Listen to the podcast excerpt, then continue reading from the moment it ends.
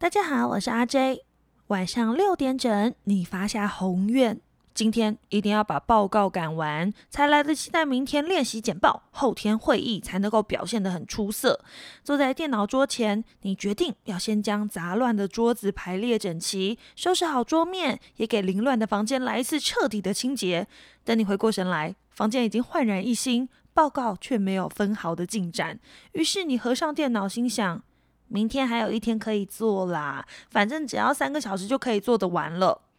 结局是你在报告的前一天熬夜，当天早上气喘吁吁的冲进会议室，杂乱无章的报告之后，心想我下一次一定要早一点开始做报告。今天呢，我要来介绍这本书，书名叫做《拖延心理学》。你有拖延病吗？先别急着摇头，拖延病的状况百百种。有人在工作上拖延，总是无法在时限内完成工作进度；有些人在家务上拖延，一双想要去换货的鞋子摆在门口，直到过了换货的期限。有些人在学业上拖延，直到考试前几天呐，才在临时抱佛脚；有些人啊，在财务上拖延，总是要等到账单过期时，才愤恨的去缴纳罚金；有些人在个人习惯上拖延，总是喊着我要减肥，我要戒烟，却连第一步也不肯跨出去；有些人呢，在社交上拖延，总是想着这个周末要和老朋友见面联络，但是一晃眼已经过去两年了。以往我们总是垂着心肝，告诉自己不可以再犯了。然而，同样的循环一再的上演，我们开始啊为自己贴上标签，用嬉笑怒骂的方式来看待拖延病。那拖延病究竟可不可以根除呢？首先，我们要先来了解拖延者的类型。本书中，拖延者分成四种。首先为你介绍拖延者一号：完美主义者。诶。许多人都认为拖延者就是懒散、不自律，习惯给别人造成麻烦。但是你知道吗？有一部分的拖延者竟然是完美主义者耶！完美主义者在事前呐会有过于理想的乐观，但是却极度的害怕失败。例如，一个学生总是在考试的前一天临时抱佛脚，在低空的飞过及格线。他告诉自己：“哦，现在我就随便念一念都可以及格了。”那如果我早点来准备的话，一定可以名列前茅啊！但事实是什么？事实是他不敢面对自己的实力，所以下意识的拖延读书这件事情。所以在这里呢，拖延成了一种自我阻碍。但是这种自我阻碍啊，是一种保护自尊的方式哦，让他们可以安慰自己说：“哦，我失败了，可是就是因为时间不够啊！如果我早点完成，就会非常的出色。”拖延者二号是害怕成功的人，说哈，大部分的人渴望成功都来不及了，居然有人会想要把成功越推越远呢？有些人呐，在潜意识中的焦虑，不知不觉就成了拖延的原因。例如，很多大学生，他离开他困苦的家庭环境，但是他的弟弟妹妹还是留在家中应付消沉又酗酒的父母。这些学生呢，在学校内会开始产生拖延的现象，开始不交报告啊，让自己拿不到好成绩。为什么？因为他想要消化那个抛弃弟妹的内疚的感受。书中有个例子。有个女生叫做丽丽，她五岁的时候，全家呢就移民到加州了。爸爸妈妈经营一个小超商，那丽丽在放学之后都会去帮忙。后来啊，她非常优秀哦，拿到奖学金，进入大学就读，前途一片光明。可是，在大三的时候，她的妈妈生病了，爸爸希望她回家照顾妈妈，顺便怎么样？在家里的超商帮点忙，可是他妈妈却鼓励他继续升学。丽丽觉得左右为难啊，不自觉的，她就开始拖延课业，成绩一落千丈，最后失去奖学金，濒临退学。她在学习上的困境，反映出她内心的冲突。她害怕什么？她怕她的成绩太成功，会成为一个不重视家庭的罪人。所以，有些人的拖延是来自于潜意识害怕成功的焦虑哟。拖延者三号反抗权威型，有些人的拖延呐是一种消极的抵抗，用来证明说，哎，我是不被别人控制的，我是自由的。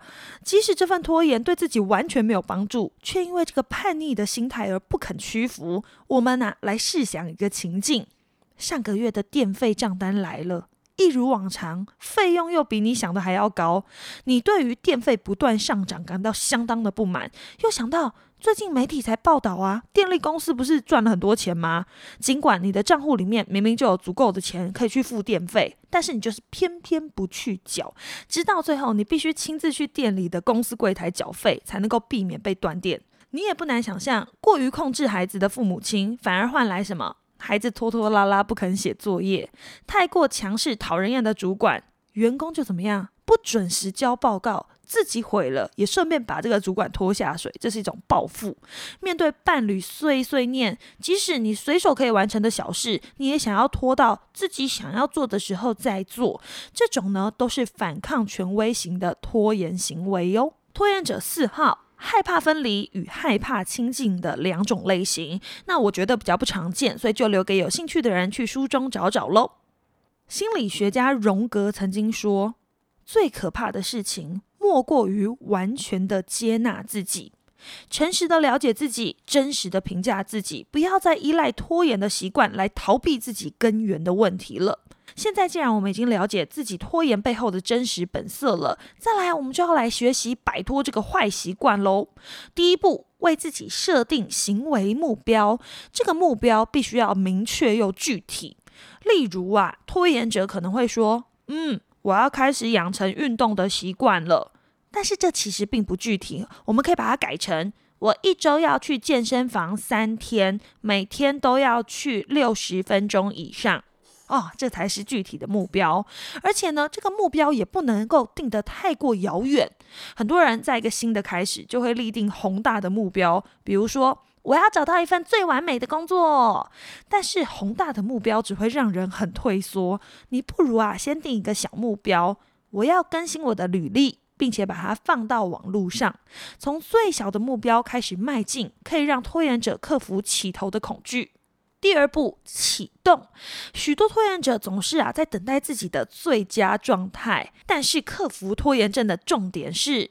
不要等到你想要做再开始做，不要等一个刚好的心情、一段完整的时间、一份充足的准备，从现在就开始着手，慢慢的发现问题并修正，会比无止境的等待时机来得更实际。所以啊，如果你有一个目标了，现在就用零碎的时间启动这个计划吧。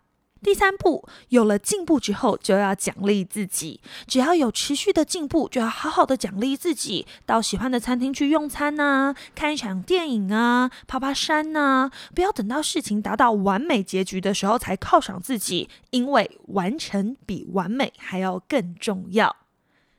第四步。回顾、评估自己的进度啊，并留心自己的感受，最好能有个伙伴支持着你的计划，有一个观赏者来了解你的进度，会让人更有动力哦。只要坚持到底，相信啊，以上的步骤对于改善拖延是非常有效果的。